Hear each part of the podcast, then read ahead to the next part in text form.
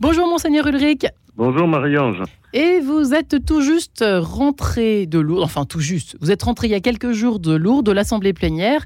Maintenant que voilà que l'événement euh, est derrière vous, qu'est-ce que vous en retenez les, les trois grandes lignes principales? Qu'est-ce qui s'est dégagé de cette Assemblée plénière? D'abord peut-être l'ambiance qui a régné cette année. Oui, d'abord l'ambiance, en effet. Euh, nous, avons euh, eu le sentiment de vivre une, comment dire une, assemblée paisible. Les, relations entre nous à la fois sont toujours fraternelles, mais parfois les, soucis nous, nous, tendent. Je peux pas dire qu'on n'avait pas de soucis comme d'habitude, mais je veux dire euh, on a eu comment dire le sentiment dès le début que nous étions de nouveau plongés dans les, sujets qui nous préoccupent toujours, c'est-à-dire l'annonce de l'Évangile dans, dans, le monde d'aujourd'hui. La mission, la relation avec les musulmans, la, la question des, des, diocèses et d'un certain nombre de difficultés qu'ils rencontrent, que notamment des rencontres des, des, diocèses manquent de prêtres, manquent de, de, de même de, de personnel laïque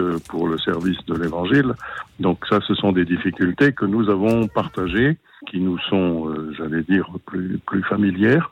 Ça nous a fait du bien de nous replonger dans le, le cœur de ce que nous essayons de vivre toujours, c'est l'annonce de l'Évangile là où nous sommes. Lorsqu'il y a des dossiers euh, abordés, il n'y a pas eu que celui-là, j'imagine qu'il y en a eu d'autres. Quels, quels, ont été finalement les, voilà, les, les différents points, euh, peut-être les nouveautés aussi pour cette année, cette année 2023-2024, Monseigneur Ulrich? Oui.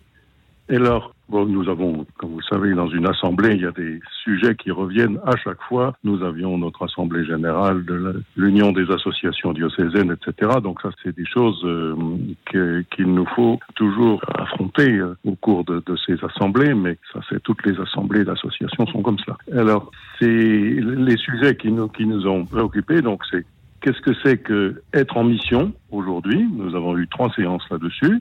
Oui. Euh, quels sont, euh, à l'occasion du, du, cinquantenaire de, la création du service national de l'épiscopat sur les relations avec euh, les musulmans, euh, nous avons fait le point sur la question des relations avec les musulmans. Et puis, je l'ai dit, la question de l'avenir des diocèses, il n'est pas euh, je veux dire, euh, ça, personne, ça, ça, ne surprend personne qu'il y a en effet des difficultés qui aujourd'hui pointent de, de manque de, de, de personnel euh, pour assurer la mission. Bon, voilà. Est-ce qu'on peut dire que l'Église est un peu, un peu déprimée? Enfin, est-ce qu'il y a une sorte de déprime qui passe, voilà, qui plane? En tout cas, pas le sentiment qu'il y avait pendant cette assemblée. On avait le sentiment de, de repartir, au contraire, parce que nous avons fait mémoire, bien sûr, des, des beaux événements que nous avons vécus euh, dans l'été, les JMJ, les rencontres euh, méditerranéennes euh, à Marseille, la, rencontre qui avait eu lieu 15 jours avant à Lourdes, intitulée Kérigma, ça c'était l'annonce de l'évangile. Kérigma, ça veut dire le, le kérigme, c'est le c'est le, cœur du message chrétien, que ce que nous annonçons, Jésus est ressuscité, euh, comment euh, comment cela peut être entendu, mis en œuvre dans la prédication, dans la façon de se situer dans la société, etc. Ça a été un rassemblement de, de 3000 personnes à Lourdes, 15 jours avant notre assemblée. Et de ce rassemblement s'est dégagé aussi, euh, comment dire, un, un grand optimisme de, des participants qui étaient très très heureux de voilà de, réfléchir à l'annonce de, l'Évangile aux, enfants, aux adolescents et aux adultes, voilà, et aux gens en situation difficile. Est-ce que alors pour peut-être pour euh, monseigneur Ulrich, peut-être peut-on ajouter que vous emmenez, je ne sais pas si c'est un hasard, mais j'imagine que non, vous emmenez les prêtres du diocèse de Paris avec vous à Lourdes. Euh, c'est une première, en tout cas. Euh, Qu'est-ce que vous avez souhaité finalement leur euh, leur transmettre, leur dire, leur à travers cette visite, cette cette euh, ce petit pèlerinage, oui, si je puis dire, temps, à Lourdes, ce avec temps, ce temps en tout cas de retrouvailles. Temps, temps, temps, fraternel entre entre les prêtres. Ben, euh, dans, dans, un diocèse comme Paris où les prêtres sont euh, assez nombreux encore et, et heureusement euh, et, et, et, souvent comment dire euh, ils sont pas loin les uns des autres parce que la superficie du diocèse n'est pas très grande, mais euh, ils sont très très occupés là où ils sont et, et, souvent. Et puis traverser Paris ne se fait pas en cinq minutes, comme chacun sait.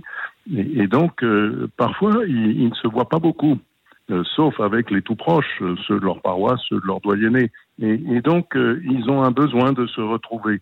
J'ai déjà souvent raconté que je recevais de temps en temps euh, au petit déjeuner une dizaine de prêtres euh, qui, qui, changent évidemment à chaque fois. Euh, et, et, je sens qu'ils ont besoin de, ce, de, ce, de, ces moments ensemble.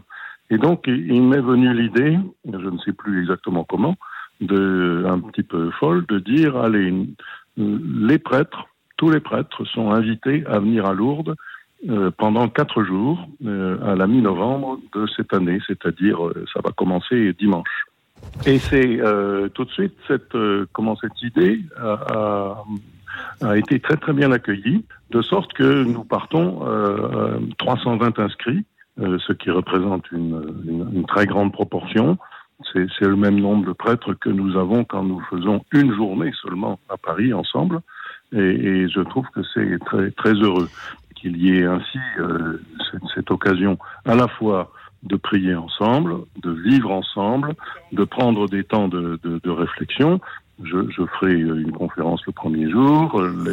L'ancien recteur des sanctuaires de Lourdes, le père Horacio Brito, une deuxième euh, intervention mardi. Et mercredi, les trois prêtres, euh, les deux prêtres théologiens et la théologienne donc le père Vincent euh, le père Gilles Drouin et madame Frédéric Poulet, qui sont des théologiens, qui ont préparé euh, pour euh, les mois qui viennent une réflexion, une catéchèse sur les sacrements que nous allons vivre dans le diocèse de Paris dans les 18 mois qui viennent.